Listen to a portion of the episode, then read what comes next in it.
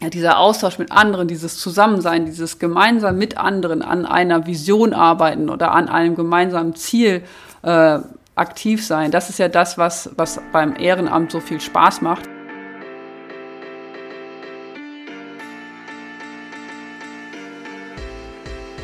Herzlich willkommen zu Frauen machen MINT, dem Podcast des Femtech Alumni e.V., einem Netzwerk für technikbegeisterte, engagierte Frauen. Die Vision des Vereins ist es, langfristig ein Umdenken zu bewirken, ganz nach dem Motto Frauen verändern Gesellschaft. In diesem Podcast geben euch Frauen aus Technik und Naturwissenschaft persönliche und ehrliche Einblicke in ihren Werdegang und Themen, die sie begeistern. Viel Spaß!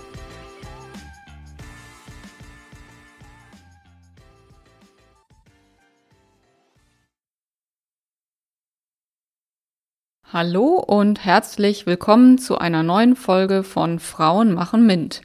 Ich bin Lisa, eine der Moderatorinnen des Podcasts und ich spreche heute mit Verena, die seit mehr als zehn Jahren bei einem großen Technologiekonzern tätig ist und den Bereich der Gasturbinentechnologie leitet. Wir unterhalten uns heute über ihr ehrenamtliches Engagement im Femtech Alumni e.V. und wie sie das alles mit ihrer Karriere managt. Ich sitze heute in Düsseldorf und Verena ist mir virtuell zugeschaltet. Liebe Verena, ich freue mich sehr, dass du da bist. Ja, hallo Lisa, vielen Dank. Ich freue mich auch. Ja, bevor wir darüber sprechen, welche Rollen und Funktionen du bereits im Verein hattest, erzähl uns doch mal kurz, was muss man denn über den Femtech Alumni e.V. wissen? Ja, der Femtech Alumni e.V., der ist ein Zusammenschluss von engagierten Damen aus dem MINT-Bereich, beziehungsweise mit einem MINT-Hintergrund. Und äh, wir haben uns in dem Verein vernetzt, um uns gegenseitig bei unseren Karrieren zu unterstützen und auch um als äh, Vorbilder zur Verfügung zu stehen und Vorbilder zu sein für junge Frauen und Mädchen, die hoffentlich auch dann in den MINT-Bereich äh, eintreten werden und die dafür dann auch begeistert werden können, in diesem Bereich einen Beruf zu wählen zum Beispiel. Du kennst den Verein ja schon sehr lange, ähm, da du bereits auch schon mal Vorständin warst. Wie kam es denn dazu und was waren deine persönlichen Beweggründe? Ja, das ist jetzt natürlich schon ziemlich lange her. Ich war damals im Vorstandsteam ähm, im dritten Jahr vom Verein. Der Verein war also gerade zwei Jahre vorher gegründet äh, worden. Und äh, das erste Vorstandstrio, damals war es noch ein Vorstandstrio, war quasi fertig mit seinem Turnus. Und dann ging es halt zur Neuwahl. Und ich war ja, ein knappes Jahr vorher in den Verein eingetreten und hatte dann die Damen auch kennengelernt. Viele kannte ich natürlich auch schon aus meiner Zeit äh, bei dem Femtech Career Building Programm. Und ja, die Stimmung unter den Damen hat mir sehr gut gefallen. Äh, wir haben damals äh, auf der Mitgliederversammlung über die Vision gesprochen, was wir erreichen wollen mit dem Verein, warum wir diesen Verein überhaupt haben. Und das hat mich ja doch sehr stark motiviert, da mitzuhelfen, das weiter zu gestalten. Denn die, äh, der Fokus von dem Vorstandsteam, also von dem ersten Vorstandsteam, war natürlich darauf, äh, ja, den Verein zu gründen, sich zu überlegen, was wollen wir machen, auch weitere Mitglieder zu akquirieren. Und ähm, die, der nächste Schritt war im Endeffekt, sich wirklich zu überlegen, okay, wenn das jetzt unsere Vision ist, was ist denn dann unsere Strategie, wie können wir denn diese Vision umsetzen? Unsere, wir wollen ja eine äh, Veränderung in der Gesellschaft herbeiführen und ein Umdenken in der, in der Gesellschaft herbeiführen. Und die Frage ist natürlich, wie schaffen wir das?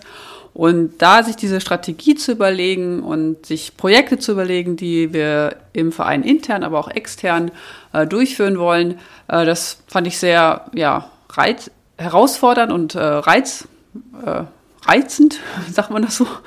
Und ähm, ja, und die es wurde halt ein neues Vorstandstrio gesucht und dann haben Angela und Daniela auch gesagt, dass sie es machen würden und ja, dann habe ich mich quasi so mitreißen lassen von deren äh, Motivation, ja, und habe mich dann auch zur Wahl gestellt und wir wurden dann auch äh, einstimmig gewählt.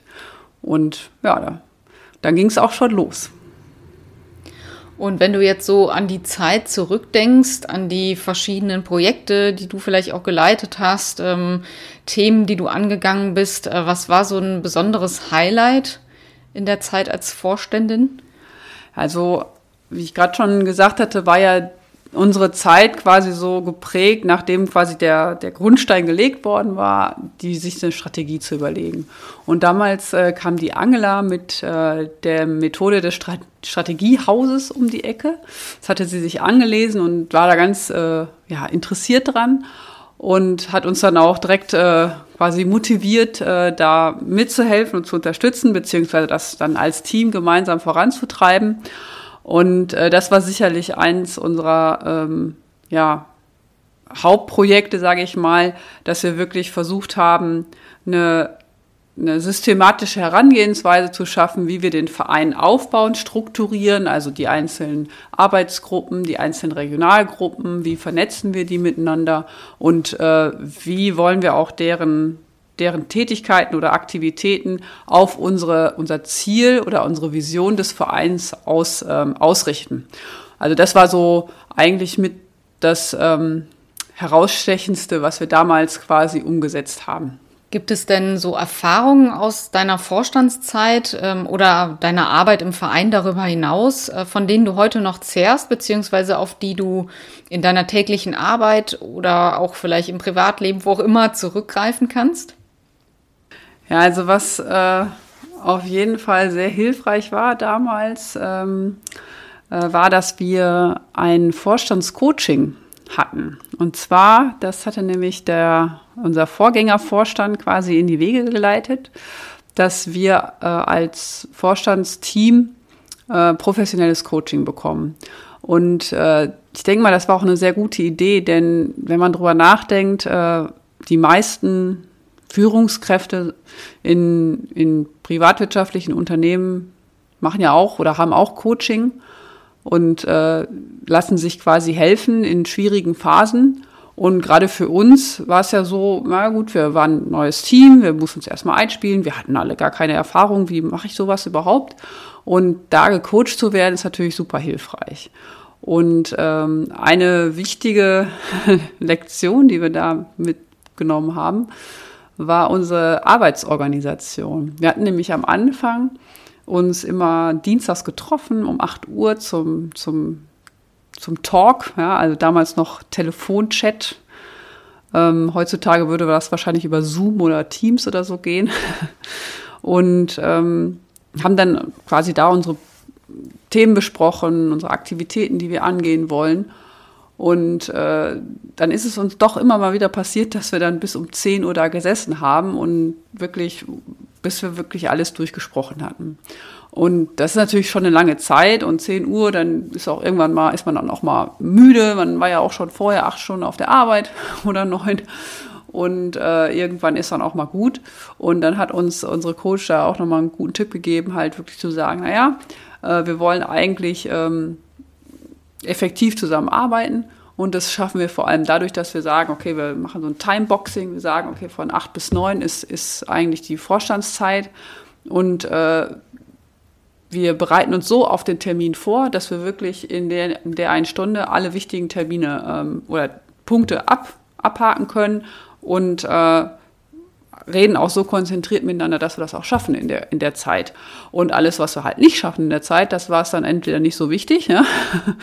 oder das ist vielleicht nicht so wichtig wie die anderen Dinge und das wird dann halt in der nächsten Woche besprochen. Und das hat uns äh, super geholfen, auch äh, da die Motivation aufrechtzuerhalten und nicht das Gefühl zu kriegen, dass es so super anstrengend ist. Und äh, genau diese Methode benutze ich eigentlich heute noch auf der Arbeit, dass ich sage, okay, wenn ich ein Meeting habe mit Leuten, dann bereite ich mich vor, dann überlege ich mir vorher, was will ich erreichen in diesem Meeting und äh, sehe auch zu, dass meine Punkte adressiert werden und äh, nicht immer erst fünf Minuten Verschluss die wichtigen Dinge jetzt angesprochen werden. Ich denke mal, das ist sicherlich etwas, was äh, mir aus meiner Vorstandsarbeit äh, heute noch zugutekommt. Würdest du sagen, so ein Ehrenamt ist auch eine Möglichkeit, ähm, in einem, sag mal, geschützten Raum auch mal zu experimentieren oder auch mal Fehler zu machen, die äh, nicht dann so ganz hoch gehangen werden? Also ob das jetzt generell fürs Ehrenamt gilt, weiß ich natürlich nicht, aber auf jeden Fall ist es bei uns im Verein so. Äh, das ist auch ein wichtiger Teil von unserer Kultur, die wir im Verein etabliert haben, wie wir miteinander umgehen wollen. Nämlich, dass wir erstens tolerant und offen gegenüber Fehlern von anderen sind und aber auch offen gegenüber unseren eigenen Fehlern. Äh, und da auch ähm, uns freuen, wenn, wenn wir Feedback bekommen, entweder weil wir danach gefragt haben oder weil wir es einfach so bekommen, weil wir halt wissen, dass Feedback ein Geschenk ist und dass es uns weiterbringt. Und äh, natürlich habe ich in meiner Vorstandszeit äh, damals auch Fehler gemacht und vielleicht Dinge nicht so getan, wie die anderen beiden das äh, als sinnvoll erachtet haben. Und dann haben die mir das auch sofort gesagt. Und das hat mir super geholfen, ähm, mich da auch weiterzuentwickeln. Und der, der Vorteil, der da natürlich da ist, ist, das sind ja Freundinnen, das sind, ist, wie du schon sagtest, ein geschützter Raum. Da trete ich dann nicht einem Arbeitskollegen auf den Schlips, sondern einer Kollegin aus dem Verein und da weiß ich, die hat mir das äh, sofort wieder verziehen und ähm, beim nächsten Mal geht es in die andere Richtung, das ist kein Problem. Also von daher ist äh, diese Tätigkeit im Verein, äh, ich denke mal, für alle von uns ähm, äh, super äh, hilfreich, weil man wirklich da in so einem geschützten Raum äh, lernt, äh, Dinge zu tun, die man vielleicht vorher noch nicht getan hat. Weil keiner von uns war vorher im Vorstand.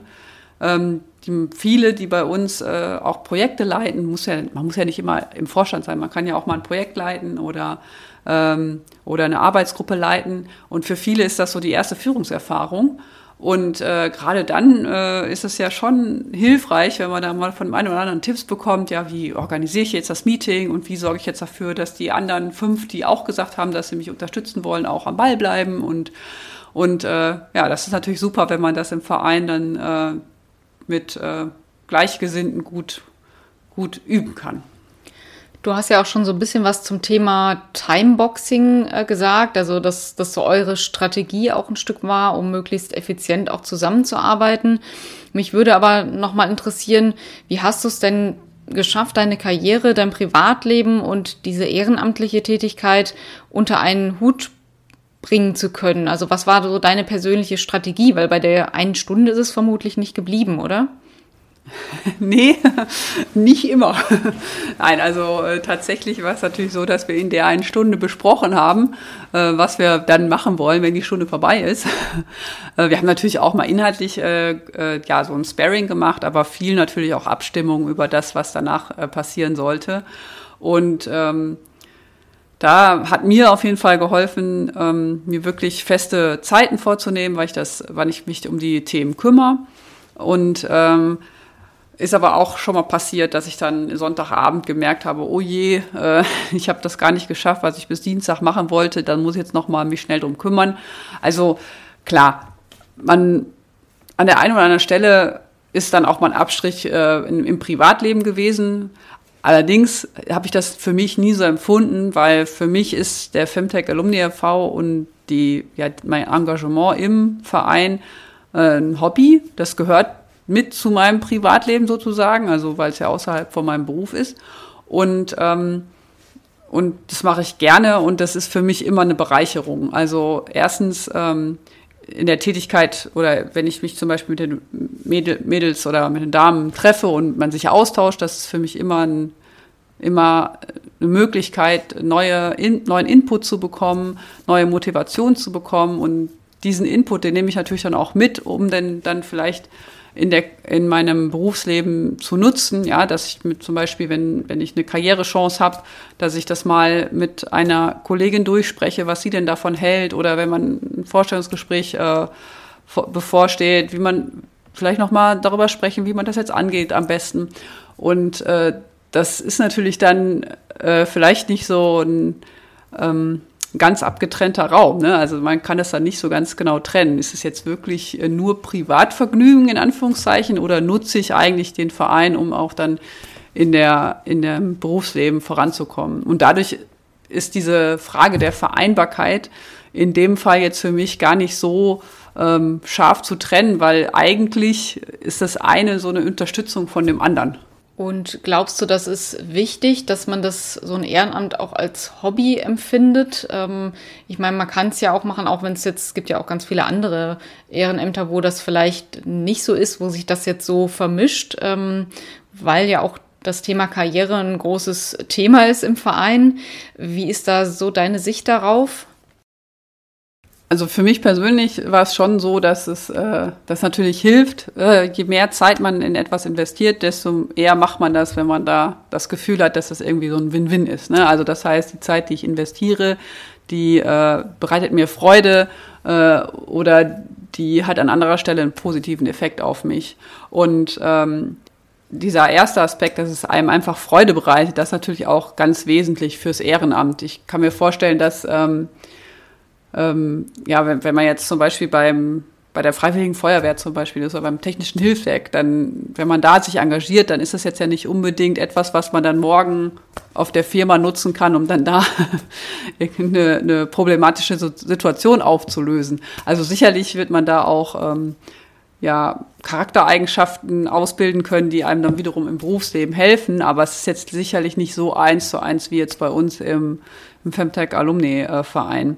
Äh, Nichtsdestotrotz denke ich aber, dass äh, gerade dieses ähm, ja, dieser Austausch mit anderen, dieses Zusammensein, dieses gemeinsam mit anderen an einer Vision arbeiten oder an einem gemeinsamen Ziel äh, aktiv sein. Das ist ja das, was, was beim Ehrenamt so viel Spaß macht, weil, weil man eigentlich weiß, ich mache das jetzt nicht, damit ich morgen einen Gehaltscheck bekomme, sondern wirklich, weil ich da voll dahinter stehe, weil ich da Spaß dran habe und weil ich da auch mit voller Überzeugung ähm, Dinge vorantreibe, die mir im Leben wichtig sind. Und ich denke mal, das ist das, was äh, eigentlich äh, Ehrenamt ausmacht, ja, dass man sich was sucht das Thema ist ja im Endeffekt erstmal egal. Es gibt ja so viele verschiedene Ehrenämter, dass man sich wirklich was sucht, wo einem, wo man wirklich das Gefühl hat, okay, das ist das, was mir im Leben wichtig ist und da engagiere ich mich jetzt. Und im Idealfall hat man natürlich dann noch andere, andere Vereinsmitglieder zum Beispiel, die, die dieselbe, selben Ziele haben, mit denen kann man das dann gemeinsam äh, verwirklichen. Lässt sich denn Ehrenamt aus deiner Sicht für Karriere nutzen? Beziehungsweise denkst du, dass Ehrenamtler oder Ehrenamtlerinnen äh, bessere Karten im Berufsleben haben? Ähm, wenn man das Ehrenamt so lebt, wie wir das leben im Verein, sicherlich ja, das ist sicherlich eins zu eins äh, nutzbar. Ich meine, das ist ja auch wirklich ein Netzwerk, um Karrieren zu fördern.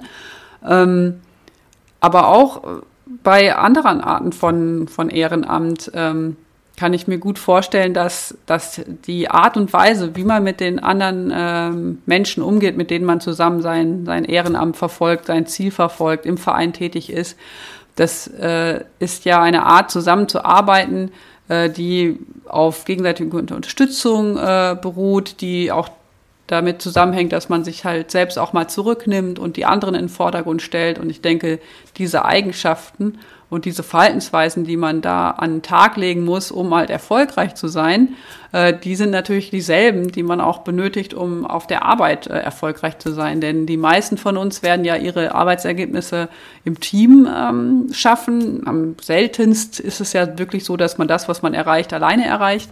Und von daher ist es sicherlich so, kann ich mir das sehr gut vorstellen, dass ja eine gemeinsames äh, Zusammen, also gemeinsames Arbeiten, gemeinsame Aktivität ähm, und die Verhaltensweisen und Charaktereigenschaften, die man benötigt, um da erfolgreich zu sein, einem dann auch im Beruf äh, helfen, erfolgreich zu sein. Ja, mal Hand aufs Herz. Würdest du es wieder tun? Also würdest du dich nochmal zur Wahl stellen für das Amt der Vorständin? Ja, also rückblickend gesehen auf jeden Fall. Es hat mir so viel Spaß gemacht. Wir waren ein tolles Team. Wir hatten die Möglichkeit, so viele Dinge ähm, im Verein zu gestalten, voranzubringen, ähm, anzustoßen. Und äh, ja, es war, es war eine tolle Zeit vom Verein. Ne? Hat gerade gegründet, so um die 70, 80 Mitglieder. Wir in unserer Zeit dann bis auf 200 angestiegen, wir haben Struktur reingebracht, neue AGs gegründet. Also es war eine tolle Zeit und die möchte ich auf gar keinen Fall missen. Und ich würde es auf jeden Fall wieder machen. Und äh, nach vorne blickend ähm, kann ich mir auch vorstellen, nochmal äh, Vorständin vom Verein zu sein. Ähm, diesmal dann wahrscheinlich eher im, im Bereich der Finanzen. Das interessiert mich persönlich und da kann ich mir auch vorstellen, dass ich da nochmal äh, für mich, für mich nochmal viel lernen könnte. Ähm, gut, es ist natürlich schwierig. Ne? Wir haben eine Wahl, es gibt viele Kandidatinnen und äh, da müsste ich dann mal schauen, ob ich mich dann nochmal durchsetzen könnte Okay, ja, zum Schluss möchte ich dir noch drei kurze Fragen stellen und dich bitten, dass du die maximal in einem Satz beantwortest. Meine erste Frage ist, wenn du deinem jüngeren Ich einen Rat mitgeben könntest, welcher wäre das? Ja, immer beharrlich sein, bei der Sache bleiben und mit ähm, gutem Vertrauen daran festhalten, dass die Dinge sich so ergeben werden, wie man sich das wünscht. Oder vielleicht auch ein bisschen anders, aber auf jeden Fall auf eine gute Art und Weise. Und was bedeutet Karriere für dich? Karriere bedeutet für mich, dass ich mich äh, immer wieder weiterentwickeln kann und meinen Einflussbereich äh, vergrößern kann. Dann möchte ich dich zum Schluss noch bitten, den folgenden Satz zu beenden. Und zwar, ich wünsche mir mehr Frauen im MINT-Bereich, weil die Zusammenarbeit mit Frauen einfach Spaß macht. Super, das ist doch ein schönes Schlusswort. Liebe Verena, vielen Dank, dass du die Zeit für unser Gespräch genommen hast. Ja, danke Lisa, dass ich eingeladen war und ich bin schon ganz gespannt auch auf die anderen Podcast-Folgen.